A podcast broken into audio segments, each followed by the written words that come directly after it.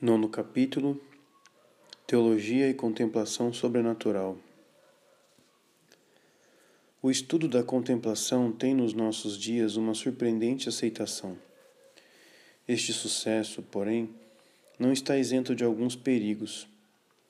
Neste conhecimento amoroso que, na simplicidade do seu ato, oferece aspectos tão variados à admiração dos mais diferentes espíritos, Cada um deles corre o risco de sublinhar com um traço forte o elemento que o conquistou, de puxá-lo para si a fim de interpretá-lo de acordo com a sua tendência e de falsear, assim, a noção da contemplação sobrenatural. Este perigo não foi inteiramente evitado. É também uma demonstração um pouco estranha, mas muito comovente, o fato destes pensadores modernos e não os menos importantes, recorrerem à contemplação para sair do cerco onde o seu próprio agnosticismo os fechou. A salvação da inteligência, teria dito um deles, seria assegurada pelo contemplativo que atinge o real para além das fórmulas e das aparências. Para estes filósofos, a contemplação mística é um modo de conhecimento intuitivo muito elevado e muito penetrante. Chega-se aí com o auxílio de certa ascese e sob influências ainda mal definidas. Assim, o caminho também está semeado de destroços. Algumas religiões a favorecem e o catolicismo tem resultados particularmente bem-sucedidos. No entanto, este modo de conhecimento não é apanágio exclusivo de nenhuma religião e, com mais razão ainda, é independente da adesão a qualquer dogma. A contemplação mística não seria mais que uma alta e admirável intelectualidade. Para outros pensadores, psicólogos experimentados e artistas delicados, a contemplação é uma emoção mais profunda do que todas as outras, um sopro vivo dinamismo puro, cujas várias formas se encontram em todas as religiões, e que são independentes da crença ou mesmo da prática religiosa. Aliás, dizem eles, não há oposição entre a intelectualidade fria, a precisão seca do dogma e a vida, da, e a vida tão ardorosa, as liberdades tão audaciosas do místico? Todos estes pensadores, boas pessoas para serem nossos amigos, teria dito Santa Teresa, inclinados para a contemplação e contemplativos por um desejo de luz ou mesmo por uma profunda necessidade da alma, admiram profundamente São João da Cruz, Santa Teresa e Santa Teresinha do Menino Jesus, mas ao estudá-los negligenciam o conteúdo da sua fé e sua submissão à Igreja pensam num método empírico para realizar o seu desejo de contemplação. Sonham para toda a humanidade com uma mística sem dogma e uma contemplação sem teologia. É um erro, não tão nítido, mas do mesmo gênero, que também encontramos em certos cristãos, muitas vezes fervorosos, mas geralmente pouco instruídos, que aprenderam da contemplação o papel do amor ou melhor, da afetividade, e minimizam a utilidade do estudo do dogma para chegar a ela. Almas sentimentais, para quem a contemplação significa apenas demoradas efusões místicas e que não sabem mais saborear a verdade senão na unção das confidências de uma alma favorecida por Deus.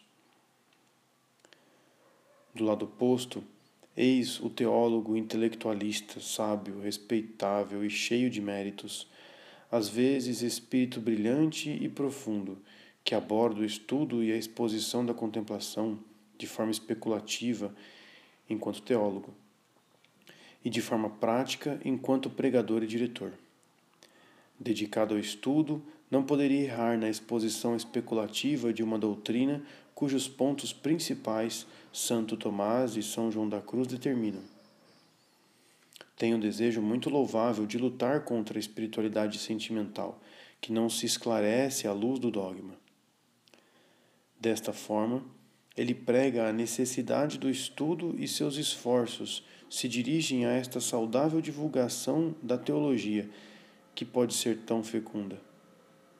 Mas apoiando-se sobre uma experiência pessoal e realizada num campo muito limitado, ele afirma que a cultura teológica é necessária a toda alta e sã espiritualidade. Geralmente aprecia esta em função daquela e julga as almas, as instituições e as correntes espirituais a partir da cultura que revelam ou mesmo da forma intelectual que revestem.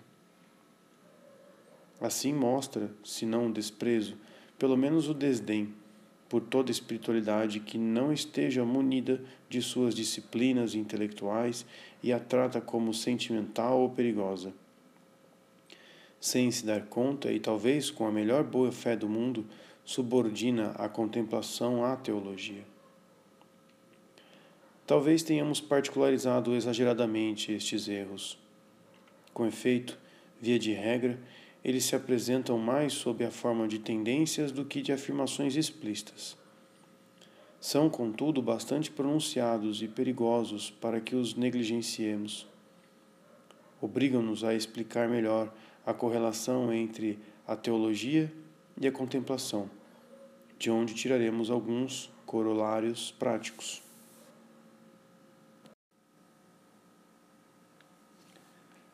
A teologia e a contemplação têm um objeto comum, que é a verdade divina.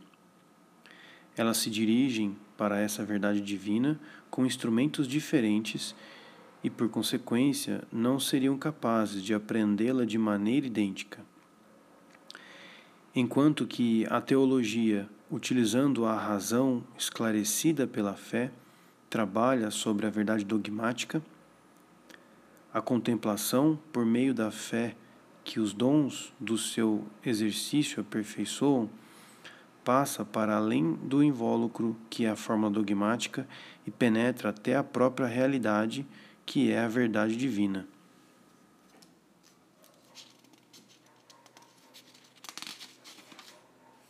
Esta identidade de objeto e a maneira diferente como chegam até ele explicam as estreitas ligações entre a teologia e a contemplação e nos permitem identificá-las para o maior bem de cada uma delas. Em primeiro lugar, convém sublinhar que a contemplação é tributária da teologia, pois não poderia normalmente atingir a verdade divina em sua essência sem passar pela adesão à verdade dogmática cuja fórmula lhe é fornecida pela teologia. Esta afirmação ultrapassa o que foi dito anteriormente acerca da necessidade do estudo da verdade dogmática para o desenvolvimento da vida de oração em geral. Aqui, trata-se, com efeito, da contemplação sobrenatural que certos filósofos modernos quereriam separar de todo dado dogmático. Parece-nos que estes pensadores, que reconhecem de bom grado a superioridade e os maravilhosos sucessos da mística católica, deveriam não desprezar o testemunho dos grandes espirituais aos quais envolvem numa tão respeitosa veneração e que afirmam, todos eles, sua inteira submissão ao magistério dogmático da Igreja, seja por sua atitude, seja por suas palavras. Santa Teresa afirma com tanta frequência e de forma tão enérgica sua preocupação de submissão à igreja e aos teólogos que parece inútil citar os textos literais. Quanto a Santa Teresinha do Menino Jesus, ela tem tal preocupação de ortodoxia que recusa ler uma obra cujo autor não é herético mas apenas revoltado contra o seu bispo. Na verdade, para elas não há dúvidas de que a busca de Deus verdade exige como condição essencial a adesão à verdade revelada que a Igreja lhes apresenta. Esta verdade revelada nos oferece a luz para ir até Deus.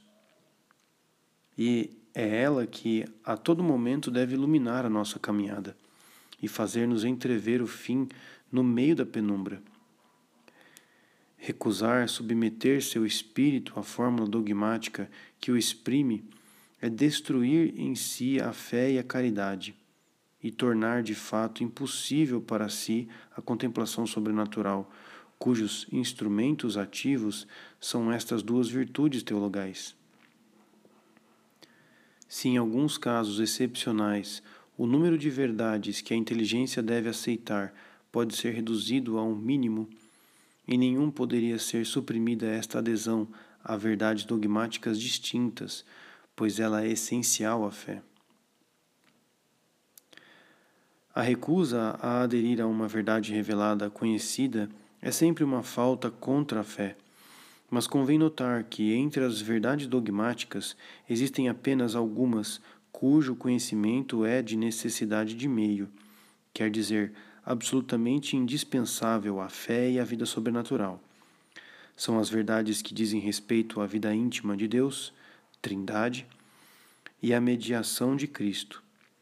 O conhecimento das demais é de, necessário, é de necessidade de preceito, quer dizer, não deveria ser descuidado. A adesão implícita às primeiras poderá, por vezes, ser suficiente. É assim que se pode explicar a existência da vida sobrenatural e de graças autenticamente místicas nos não cristãos. Notemos, além disso, que a fórmula dogmática não é apenas expressão analógica, isto é, símbolo ou sinal natural da verdade divina. Ela carrega em si a verdade divina que exprime. Não nos conduz somente para a verdade, tal como um sinal indicativo numa estrada. Ela, tendo-a recebido em seu seio, nolo dá. É isto que São João da Cruz explica no comentário da estrofe 12 do Cântico Espiritual. Ó cristalina fonte, se nesses teus semblantes prateados formasses de repente os olhos desejados que tenho nas entranhas desbuchados. As proposições e artigos que propõem a fé, a alma chama semblantes prateados para a compreensão deste verso e dos seguintes, precisamos saber que a fé é aqui comparada à prata, nas proposições que nos ensina.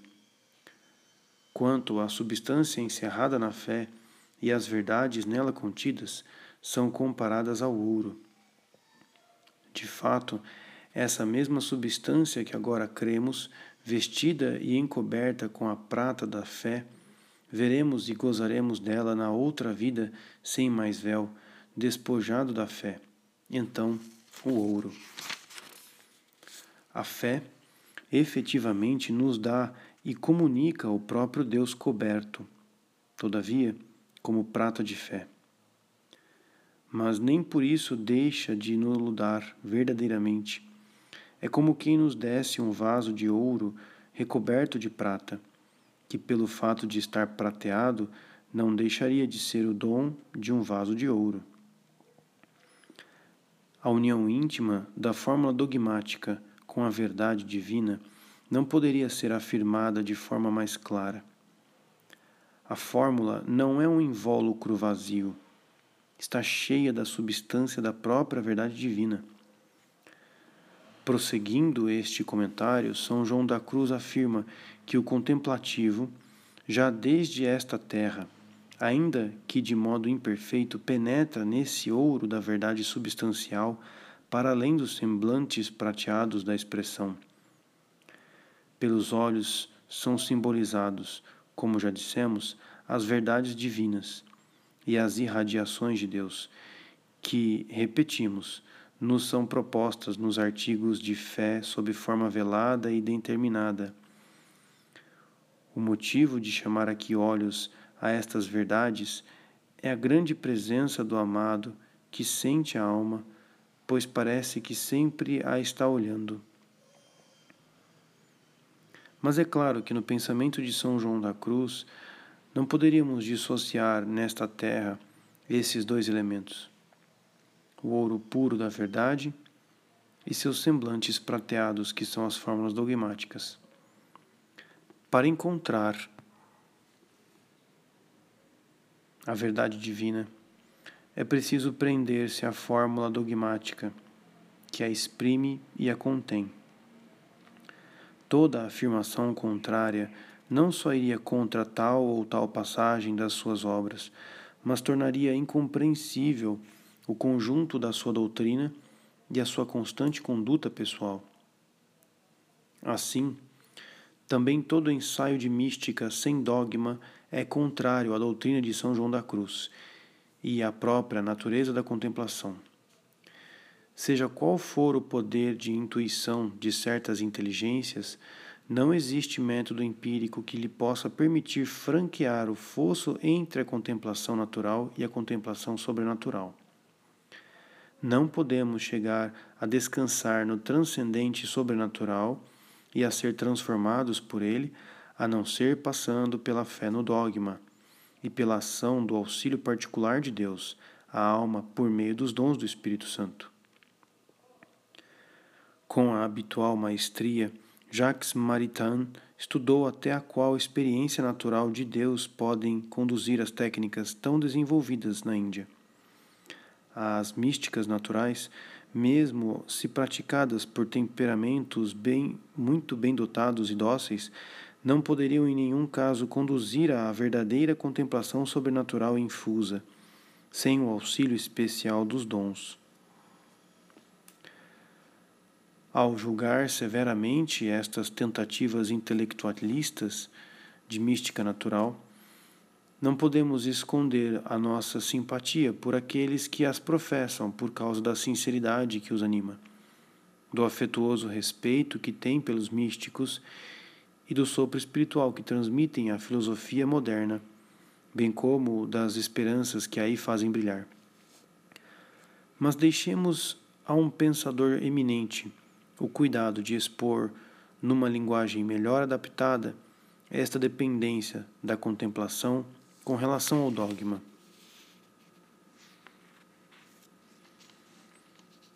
A alma de São João da Cruz é fiel à doutrina da Igreja.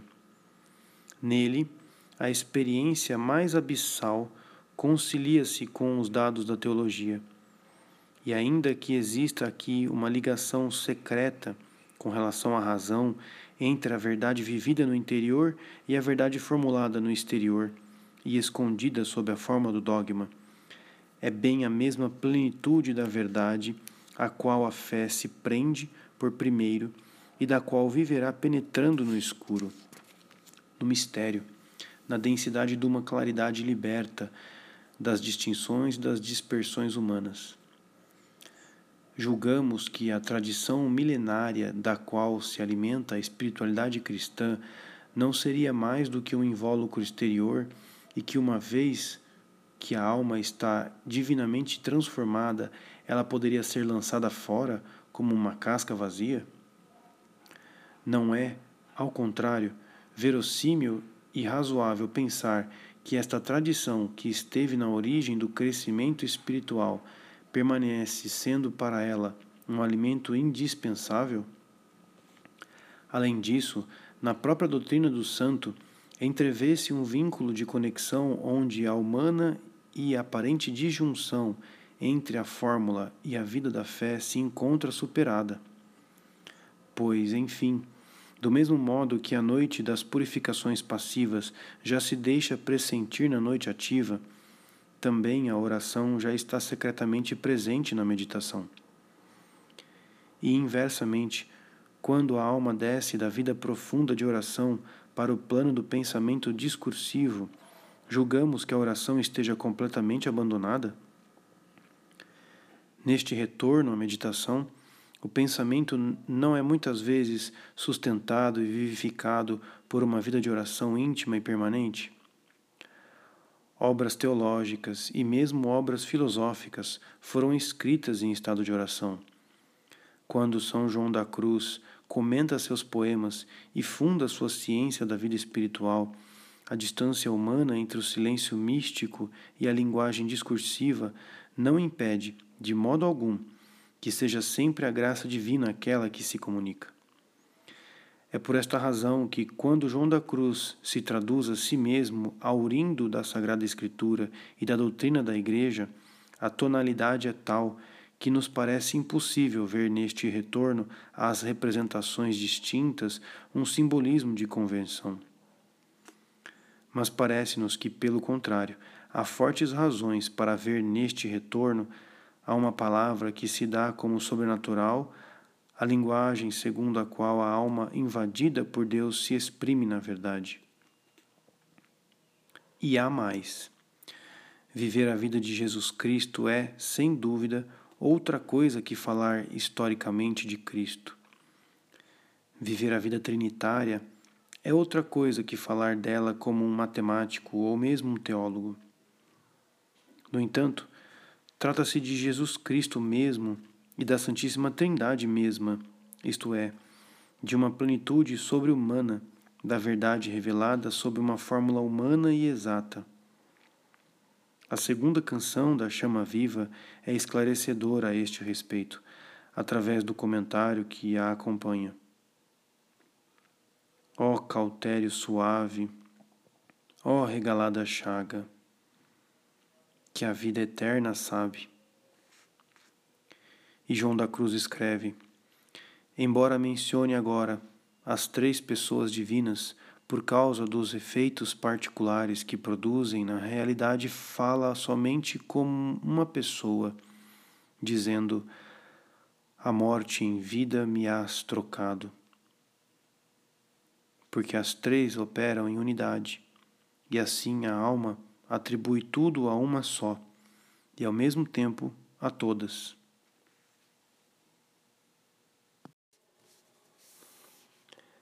Tributária da teologia, a contemplação sobrenatural ultrapassa as fórmulas que aquela lhe propõe. São João da Cruz chama-lhe secreta escada.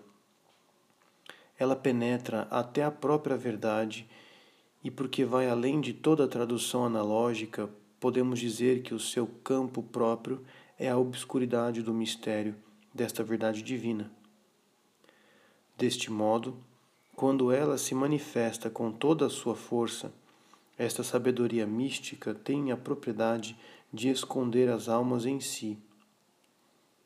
Por vezes, com efeito, além do que costuma produzir, de tal modo absorve e engolfa a alma em, um, em seu abismo secreto, que esta vê claramente quanto está longe e separada de toda criatura.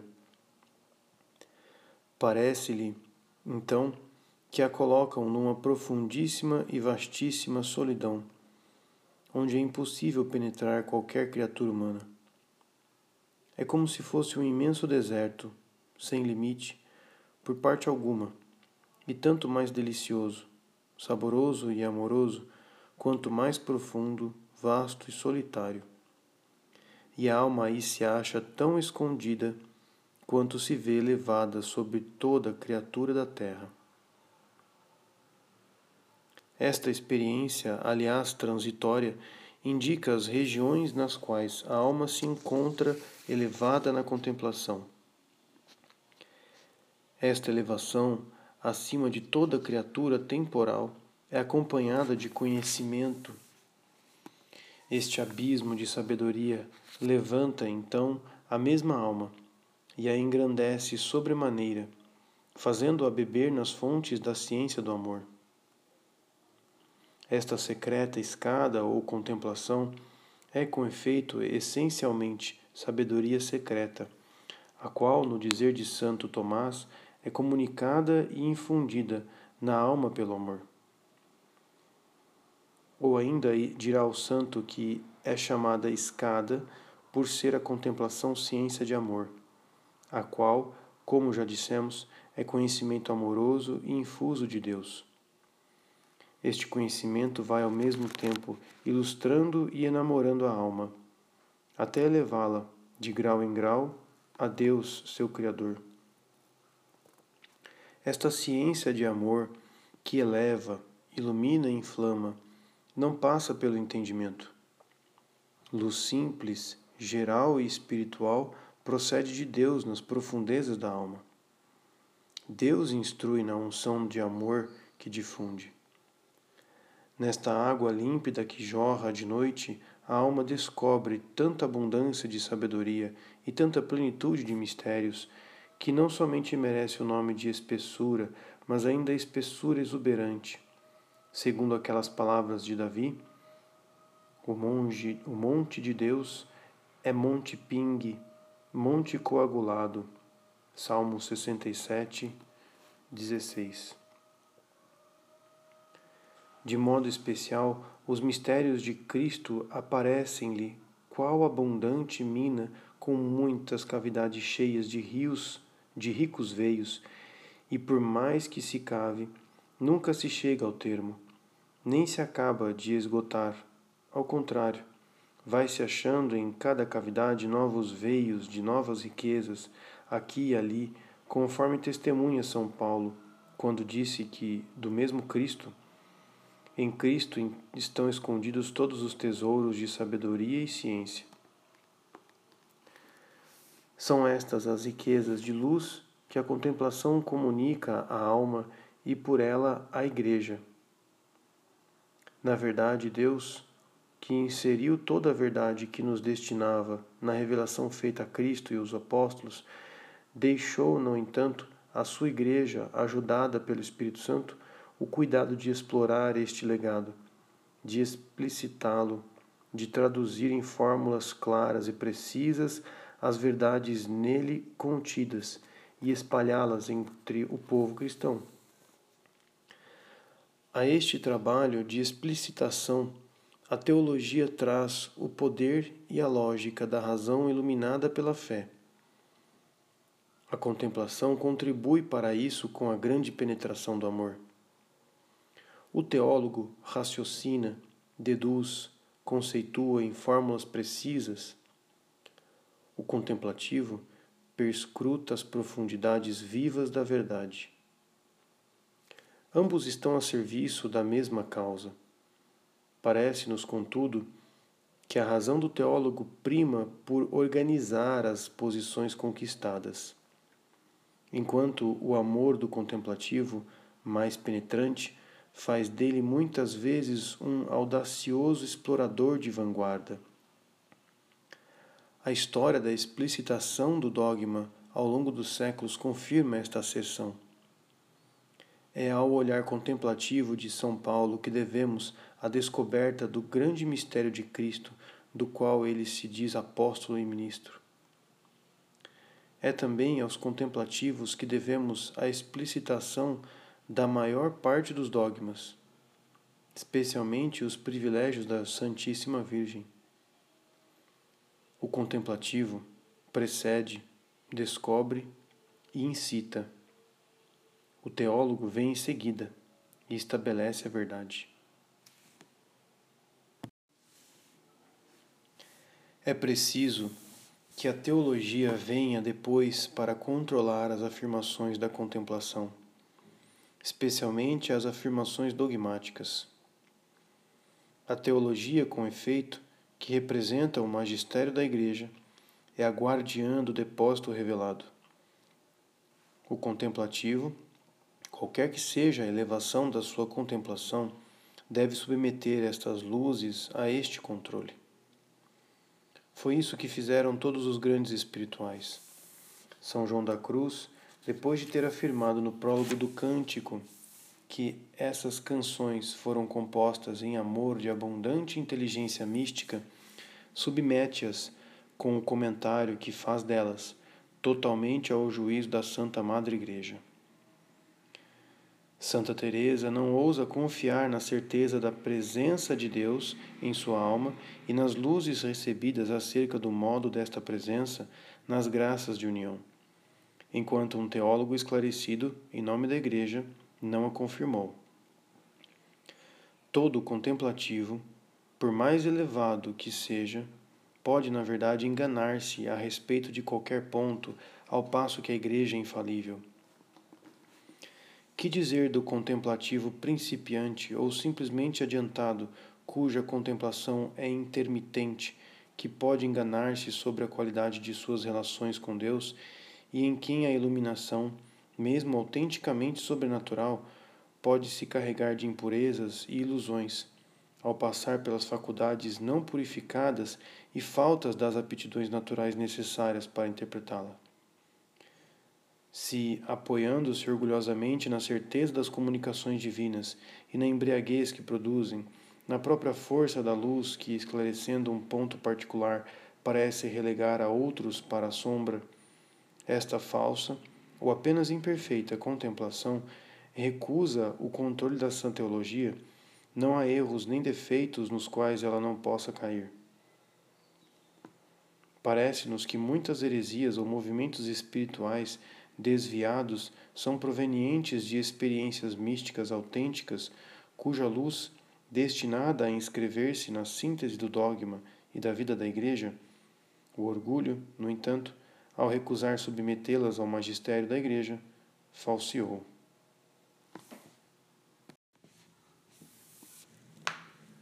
A teologia controlará as luzes contemplativas, mas para fazê-las entrar no quadro do seu pensamento, cuidará para não destruir o sopro vivo que as anima, mesmo na sua expressão.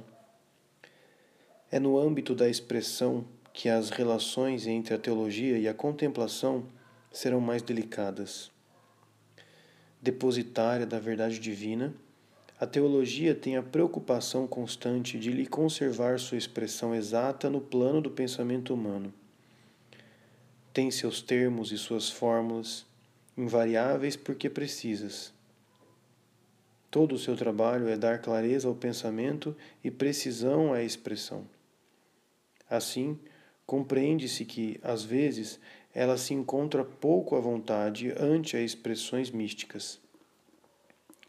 Com efeito, o contemplativo traduz sua experiência íntima e pessoal do mistério de Deus. Se a sua contemplação é autêntica, a luz que traz da sua experiência é certa. Mas esta luz ele a encontra na unção que recebe e da qual não poderá separá-la. Estas experiências do divino têm alguma coisa de muito poderoso e ao mesmo tempo de indeterminado, que é o selo do infinito dado que procedem do fundo do ser, tomam-lhe as formas e fazem-lhe vibrar todas as potências, usando para se exprimir do que há de mais profundo, mais forte mais pessoal. A vibração produzida e a sua expressão serão tributárias das qualidades e das deficiências do temperamento do místico. Esta expressão renunciará à linguagem dos conceitos por demais precisos para traduzir as riquezas das realidades vibra, vislumbradas e as vibrações produzidas em todo o ser humano.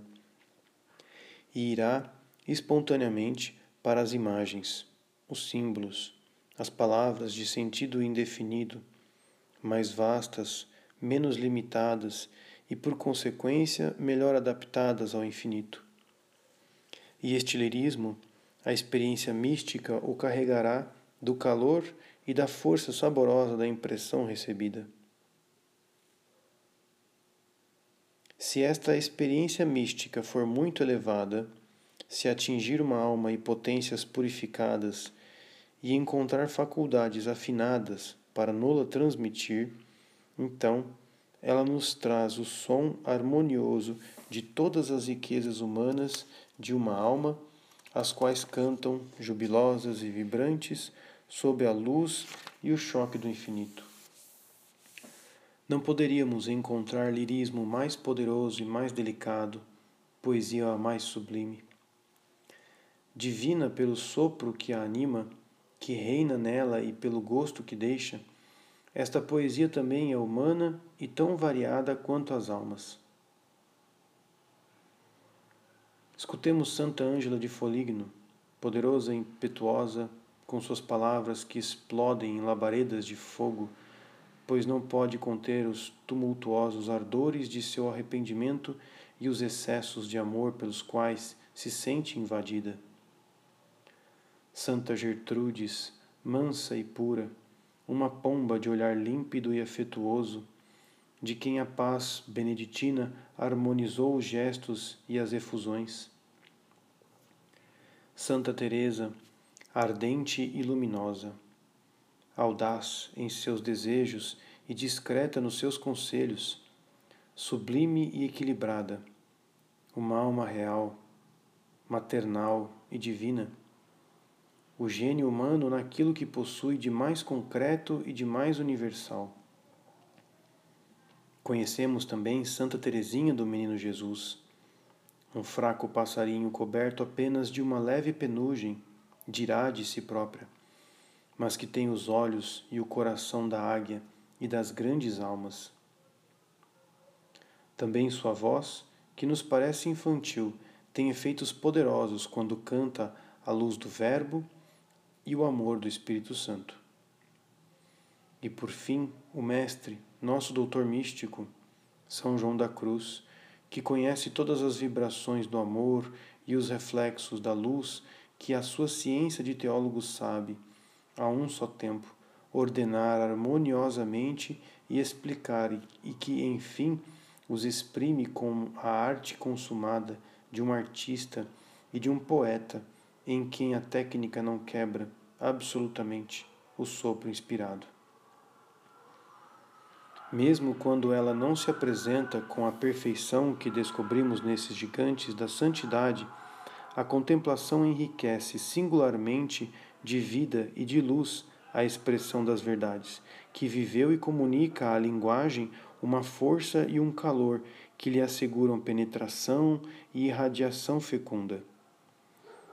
Talvez terá que sacrificar a arte ao movimento, a precisão à vida mas pouco importa ouvir uma música soar melhor que outra se não me move mais que a primeira a praticar obras. Porque, embora tenham dito maravilhas, logo se esquecem, pois não pegaram fogo à vontade. Ora, a eloquência vivificada pela experiência, embora não tendo nada dos artifícios de uma sabedoria persuasiva, é soberanamente fecunda, pois é a água viva que a fé fez jorrar desta fonte do Espírito que cada um tem em sua alma. Poderíamos continuar a distinguir a contemplação da teologia na expressão e sublinhar que a fórmula dogmática, que é a obra da teologia, é a expressão certa e precisa da verdade divina na linguagem do pensamento humano enquanto que a expressão mística é uma tentativa de tradução viva da experiência desta verdade. Mas para que continuar a distinguir e opor quando aquilo que importa sobremaneira é unir? Com efeito, foi o encontro delas numa alma que fez os pensadores profundos e os grandes mestres de todos os tempos, não apenas os Paulos e os Agostinhos, mas esses padres da Igreja, com sua linguagem saborosa e profunda, que instauraram a ordem e o pensamento cristão. Esses santos que o Espírito de Deus situa em cada virada da história, a fim de guiar o povo cristão à meta suprema, que é a edificação da Igreja.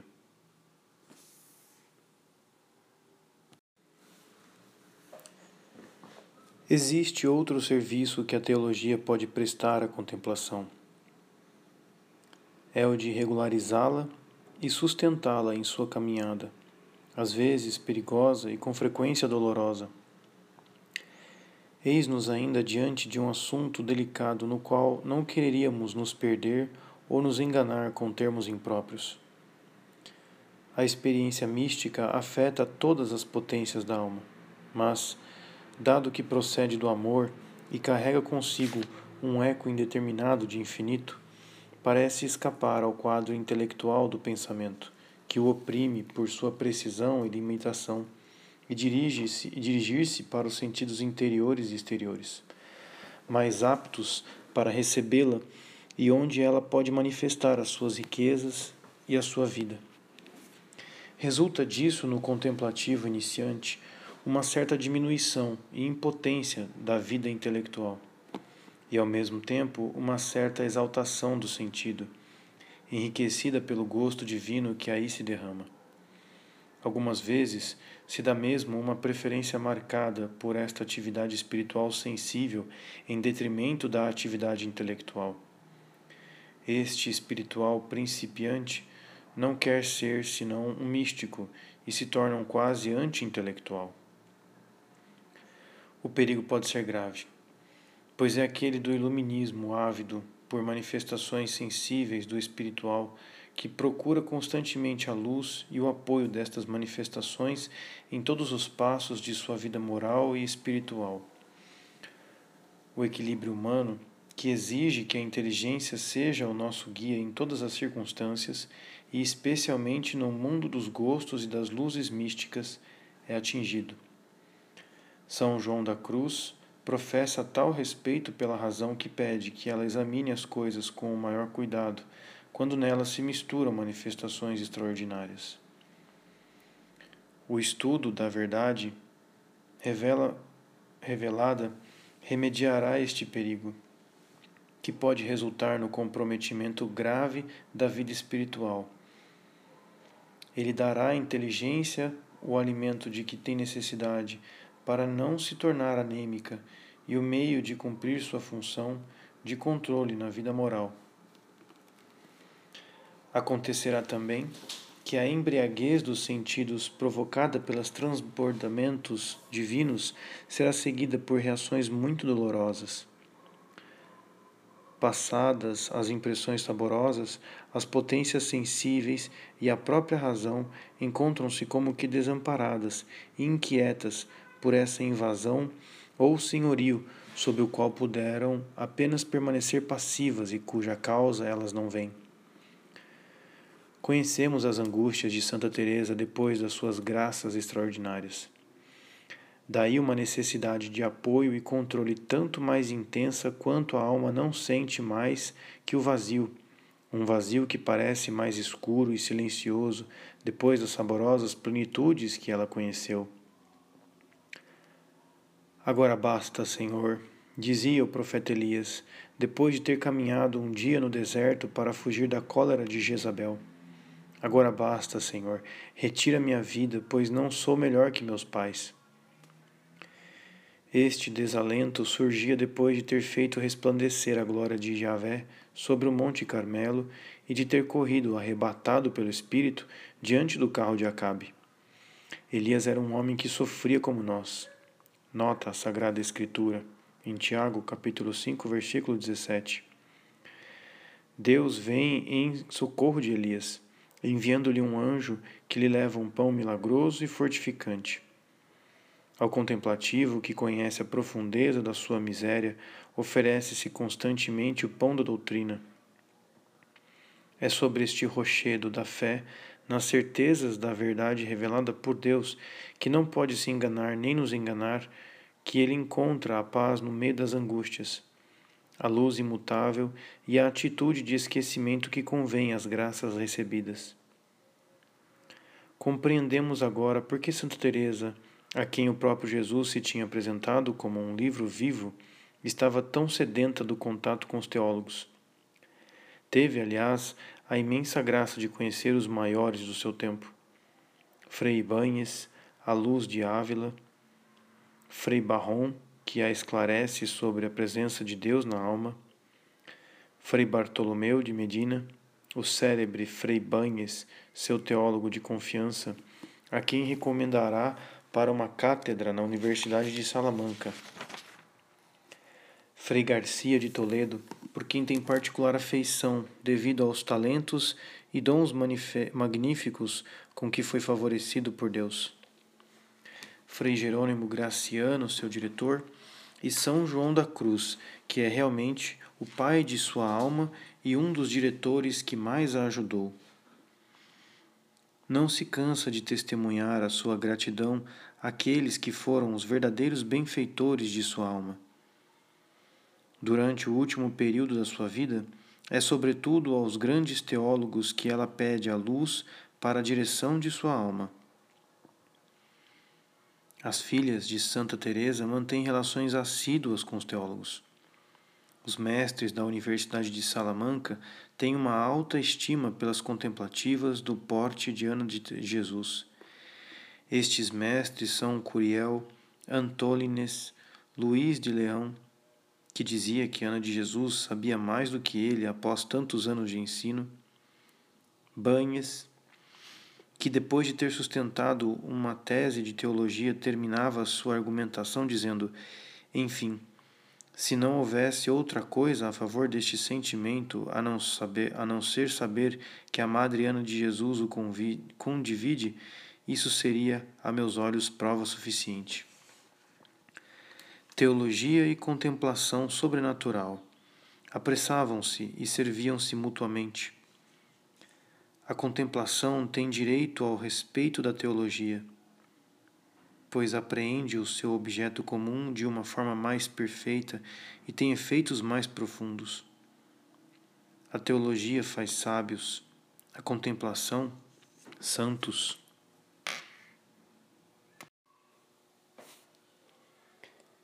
É este respeito pela contemplação sobrenatural que nos parece faltar aos teólogos intelectualistas dos quais falamos no começo.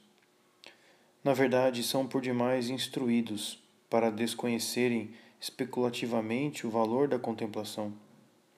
Mas a sua convicção não desce ao plano do julgamento prático.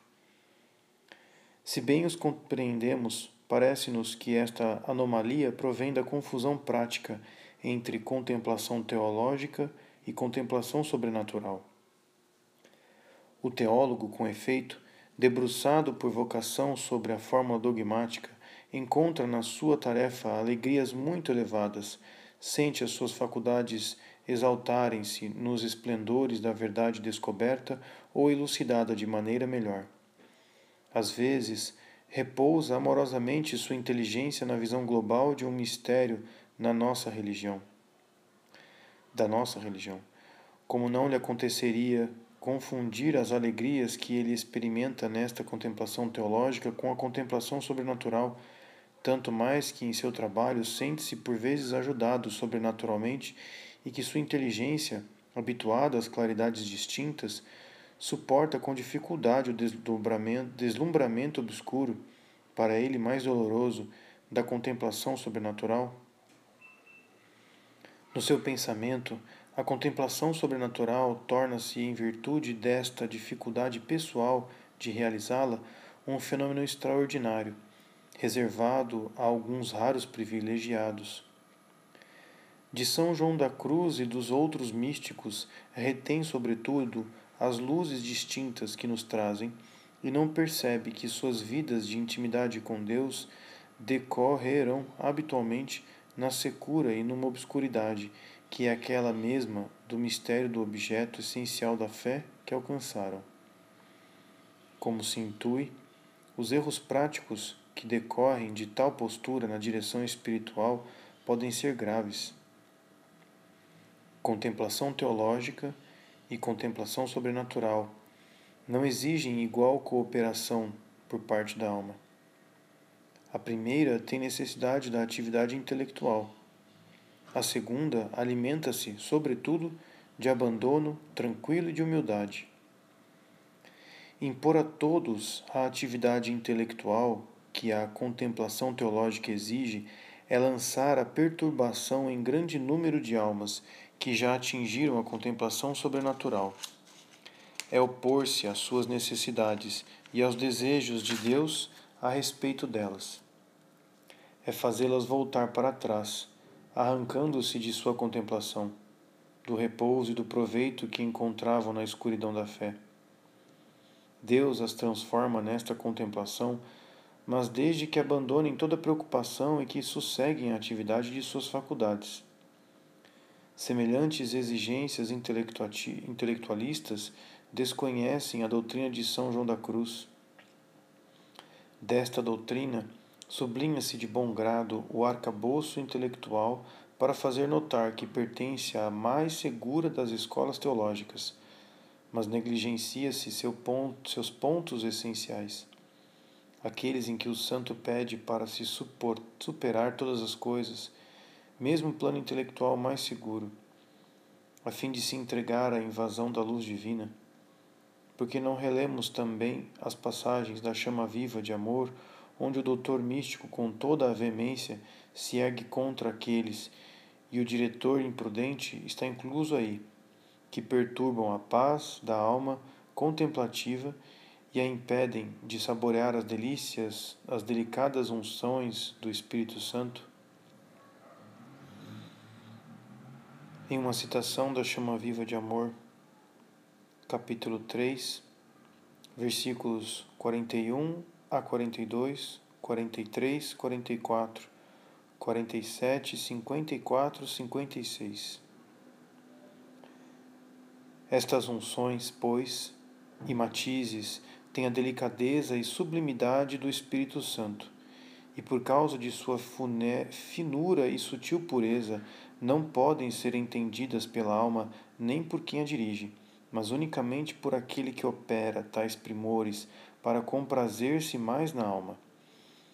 E muito facilmente acontece que o mínimo ato que a alma queira fazer de sua parte, seja com a memória, o entendimento ou a vontade, seja aplicando ali o sentido, ou conhecimentos, ou ainda procurando gozo e sabor, basta para perturbar ou impedir essas unções no seu íntimo, o que constitui grave prejuízo e dor, e motivo de pena e grande lástima. Oh, é caso importante e digno de admiração. Não aparecendo o prejuízo, nem quase nada o que se interpôs naquelas santas unções, é mais doloroso e irremediável do que se fossem prejudicadas e perdidas muitas outras almas comuns, ordinárias, que não se acham neste estado, onde recebem tão subido esmalte e matiz. É como se num rosto de primosura e delicada pintura trabalhasse uma tosca mão com ordinárias e grosseiras cores. Seria então um prejuízo maior e mais notável mais para lastimar do que se manchassem muitos rostos de pintura comum. Na verdade, se o lavor daquela mão delicadíssima do Espírito Santo veio a ser estragado por outra mão grosseira, quem acertará a refazê-lo? Vem o diretor espiritual, que não sabe senão martelar e bater com as potências qual ferreiro, e pelo fato de não ensinar mais do que aquilo, nem saber mais do que meditar, dirá: Vamos, deixai-vos destes repousos, pois isso é ociosidade e perda de tempo. Ocupai-vos em meditar e fazer atos interiores, porque é necessário agir de vossa parte quanto vos for possível. Essas coisas são iluminismos e enganos de nécios. E assim, por não entenderem tais diretores os graus da oração e as vias de espírito, não digas, portanto, ó, esta alma não progride porque nada faz. Pois se é verdade que nada faz, por esta mesma razão de não agir, provar-te-ei aqui como faz muito. Quando o entendimento se vai despojando de conhecimentos particulares, sejam naturais ou espirituais, vai progredindo. E quanto mais ficar vazio de qualquer conhecimento determinado e de todos os atos que lhe são próprios, tanto mais se adianta o mesmo entendimento no seu caminho para o sumo bem sobrenatural. Tais diretores não sabem o que seja espírito, fazem a Deus grande injúria e desacato, querendo meter sua mão grosseira na obra divina. No entanto, estes ainda erram com boa intenção, porque a mais não chega sua ciência. Não lhe serve isto de escusa, todavia, nos conselhos que temerariamente dão, sem primeiro se informarem do caminho e espírito em que Deus conduz a alma, intrometendo sua mão grosseira naquilo que não entendem e não deixando que a alma seja entendida por outrem. Não é coisa de pouco peso, de pequena culpa, fazer uma alma perder bens inestimáveis e até deixá-la, por vezes, muito prejudicada por temerário conselho. E, assim, quem temerariamente erra, quando estava obrigado a acertar, como cada um deve estar em seu próprio ofício, não ficará sem castigo, em proporção ao prejuízo que ocasionou. Nestas coisas de Deus, havendo de tratar com muita ponderação e com olhos bem abertos, mormente em caso tão importante e em negócio tão sublime como é o destas almas, onde se aventura um ganho quase infinito em acertar e uma perda quase infinita em errar.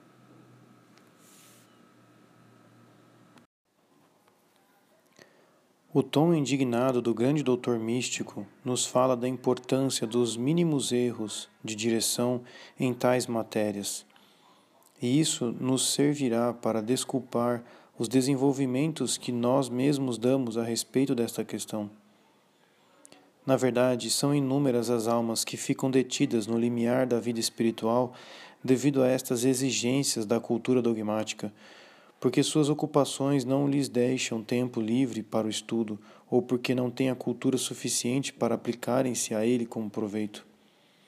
Entre elas, as almas de boa vontade, humildes, muitas vezes heróicas, no cumprimento do seu dever de Estado, não, estão, não serão jamais capazes de alcançar senão uma espiritualidade inferior e sentimental, nunca serão contemplativas, entre as bem-aventuranças, Santo Tomás distingue duas, que são as dos contemplativos.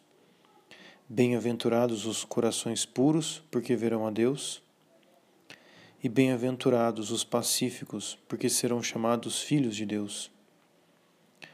A pureza do olhar, a paz, fruto do apaziguamento das paixões, obtém a contemplação para que acrescentar a cultura dogmática às exigências de Cristo assinaladas pelo príncipe da teologia? Acrescentamos que mesmo que mesmo para os espíritos instruídos e que têm tempo para aperfeiçoar a sua cultura teológica, é de se temer um excesso em certos casos. Com efeito, a virtude da fé que supõe o conhecimento da verdade revelada e é esclarecida pela sua luz, assenta-se sobre a submissão da inteligência. Depois de ter estudado, a inteligência deve submeter-se para aderir à autoridade de Deus. Um estudo que desenvolvesse a curiosidade da inteligência ou mesmo o seu orgulho a ponto de lhe tornar difícil submissão, hesitante ou instável, seria mais um estorvo para a fé do que um auxílio. Nem todo o estudo aprofundado da verdade revelada produzirá estes resultados. Aquele que é feito para servir de fundamento racional da fé, segundo a capacidade do espírito e as exigências da cultura, ou ainda para cumprir um dever de Estado ou de vocação, estará geralmente protegido contra estes perigos. Mas que dizer dos estudos empreendidos por mera curiosidade? Por esnobismo e levados avante com certo espírito crítico ou simples prazer intelectual. A fé, via de regra, com certeza não sucumbe, mas a contemplação sobrenatural, que tinha sido encarada como uma meta ou pelo menos como um termo, raramente alcançada. Se uma vez ou outra a alma é levada a esta contemplação, a escuridão se lhe apresenta de tal maneira dolorosa e cheia de angústias que ela volta atrás e vai procurar no campo das ideias distintas e das fórmulas dogmáticas o alimento sem o qual seu espírito curioso e talvez presunçoso já não pode passar. Enganada por seus atrativos intelectuais, transviada pela alegria que encontra em satisfazê-los, fará da sua oração um estudo que às vezes irá levá-la à contemplação teológica, mas renunciou para sempre à contemplação sobrenatural, que não compreende ou considera um fenômeno místico extraordinário. Priva-se, assim, da obra maravilhosa de transformação que Deus opera nas almas, talvez menos instruídas, mas mais humildes Deus queira que, com a autoridade que lhe dá a sua ciência, não afaste as almas que se confiam às suas luzes. Já explicamos a razão pela qual um fosso tão profundo separa a cultura teológica da contemplação sobrenatural. Possam tais almas encontrar um mestre de espiritualidade que, seguindo a escola da reformadora do Carmelo, tenha a suficiente influência e ciência para lhes ensinar que a oração consiste menos em pensar do que em amar, menos em agir do que em entregar-se.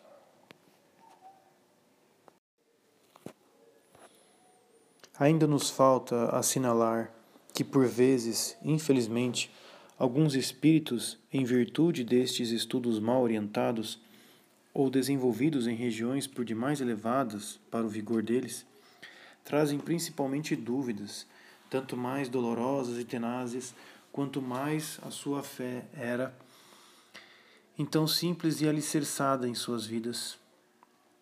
Deste modo, bem dizendo os movimentos modernos que trabalham para a divulgação da doutrina teológica e espiritual, pensamos que devam estar sob a tutela de uma prudente discrição e que um trabalho de piedade e ascese deve ser conduzido paralelamente para que as almas encontrem verdadeiramente a luz de Deus e se abram para o seu reino perfeito. Os exemplos dos santos mostrarão melhor do que estas considerações a linha de conduta a seguir nestas matérias. São João da Cruz, o mestre da sabedoria sobrenatural, revela-se um aluno brilhante nos seus estudos, mas modesto, dizem-nos os seus condiscípulos, pois busca, através de tudo, a luz do infinito. Conforme as necessidades da sua alma, voltará, ao longo da sua vida, aos estudos teológicos. Em Baeza, atrairá para seu convento os mestres da universidade que virão assistir às sustentações orais teológicas, mas, ao mesmo tempo, censurará esta curiosidade acerca das questões sutis, a qual não está isenta de perigos deixa aos estudantes do Carmelo esta fórmula que resume o seu dever. Onde há humildade, aí está a sabedoria. Santa Teresa, que amava a ciência nos letrados e a doutrina para ela e para suas filhas, castigava amavelmente as pretensões intelectuais que nelas descobria. Eis uma passagem de uma das suas cartas à sua filha muito querida, Maria de São José, priora de Sevilha. Asseguro-lhe que Vossa Reverência nunca me cansa, quanto às cartas, antes me descansa de outros cansaços. Achei muita graça de pôr Vossa Reverência a data em letras. Praz a Deus não a tenha escrita em algarismos por fugir à humilhação. Antes que me esqueça, muito boa teria eu achado sua carta ao Frei Mariano se não fosse aquele latim. Deus livre a todas as minhas filhas de presumirem de latinistas. Nunca mais lhe aconteça isto, nem consista. Muito mais quero que se prezem de parecer simples, o que é muito próprio de santas, do que de tão retóricas. Conta-se que um dia mostrou-se mais severa recebia no locutório uma postulante que parecia preencher as condições para ser admitida. A jovem faz uma pergunta: Madre, posso trazer minha Bíblia? Nesta pergunta banal, a Santa Madre encontrou um indício de orgulho e de espírito, de pretensões intelectuais que haveriam de crescer. Minha filha, fique em sua casa com a sua Bíblia responde ela. E assim se fez. Os pressentimentos de Santa Teresa tornaram-se realidade, e a jovem não permaneceu num outro mosteiro no qual entrara. Terminemos com este relato que nos deixou o irmão Reginaldo sobre um episódio da vida de Santo Tomás de Aquino. Um dia, a 6 de dezembro de 1273, três meses antes da sua morte, Enquanto Santo Tomás celebrava missa na capela de São Nicolau em Nápoles, deu-se nele uma grande mudança. A partir de então, deixou de escrever e de ditar. Ficaria assim a suma incompleta? Dado que Reginaldo se lamentava disso, o mestre disse-lhe: Não posso mais. E insistindo o outro, Reginaldo, não posso mais foram-me reveladas tais coisas que tudo que escrevi me parece palha. Agora espero o fim da minha vida depois dos meus trabalhos. Palha. É isso a doutrina de Santo Tomás de Aquino, o príncipe da teologia. quando colocada na presença dos inefáveis fulgores que o Verbo, Sol Divino, faz descer silenciosamente sobre a alma que se oferece, pura e tranquila, à invasão de sua luz. Isto nos deveria ser suficiente. Contudo, parece-nos que um paralelo entre as espiritualidades de Santa Teresinha do Menino Jesus e de Irmã Elizabeth da Trindade pode lançar ainda mais algumas luzes sobre este problema das relações da teologia com a contemplação e deixar mais precisas as conclusões práticas. Santa Teresinha do Menino Jesus e a sua doutrina da infância espiritual são universalmente conhecidas. Irmã Elizabeth da Trindade, Carmelita de Dijon, menos conhecida da maioria dos cristãos, exerce no mundo dos espirituais contemplativos uma influência que pode ser comparada àquela da Santa Carmelita de Lisieux. Ainda no seio de sua família, Irmã Elizabeth experimentou sensivelmente a presença da Santíssima Trindade em sua alma. Um dominicano, Frei Vale, alma luminosa de teólogo e de contemplativo, deu-lhe a explicação da sua experiência expondo-lhe o dogma da inabitação de Deus em nós. No Carmelo de Dijon, onde entrou, Irmã Elizabeth viveu deste dogma e daquele que o completa, e o qual São Paulo, em suas epístolas contemplativas, lhe revelou: o mistério da adoção divina, que por meio de Cristo Deus estendeu a toda a humanidade. Transformada em vítima de louvores da Santíssima Trindade e do mistério da difusão da vida divina nas almas, morreu após seis anos de vida religiosa. Enquanto Santa Teresinha do Menino Jesus fala de confiança e abandono, prega a fidelidade às pequenas coisas, orienta-nos para as formas vivas de Jesus Cristo no presépio e na paixão, e isto com uma linguagem de maneiras de criança. Irmã Elizabeth arrasta para o recolhimento nos esplendores dos mais altos mistérios do cristianismo e faz figura de teóloga, ao lado de São Paulo e dos discípulos de Santo Tomás. Daí procedem as opiniões expressas do seguinte modo: a espiritualidade de Santa Teresinha do Menino Jesus é uma boa e pequena espiritualidade para as multidões e pessoas modestas. A de Irmã Elizabeth impõe-se aos espíritos um pouco elevados. Não podemos negar que a espiritualidade de Irmã Elizabeth é uma espiritualidade dogmática e devemos reconhecer que é esse um dos seus grandes méritos. No entanto, é ainda necessário especificar em que sentido e em que medida ela é dogmática. A Irmã Elizabeth, o dogma forneceu um ponto de partida ou uma confirmação de um estado já vivido e serve sempre de apoio para se entregar à invasão da luz divina, entrar na contemplação sobrenatural e permanecer tranquila na escuridão, que é o seu fruto. Irmã Elizabeth ultrapassa a luz distinta e submerge-se nas trevas.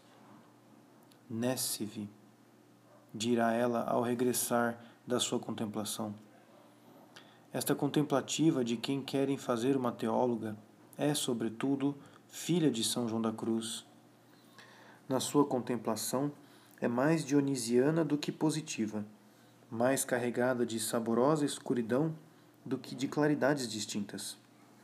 A maior parte das vezes vive numa atmosfera sem ar e sem luz, sem perfumes ou imagens, e alimenta-se apenas de fé e de silêncio.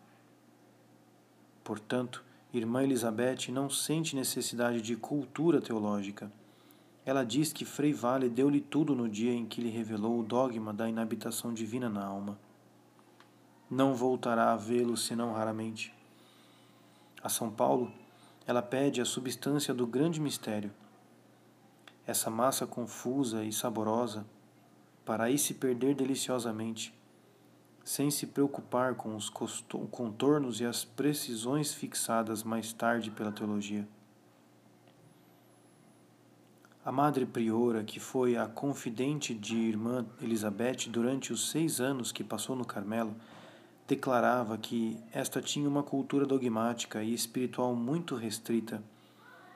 tinha frequentado um catecismo de perseverança em sua paróquia, tinha tido nas mãos os livros que normalmente se dá nos noviças.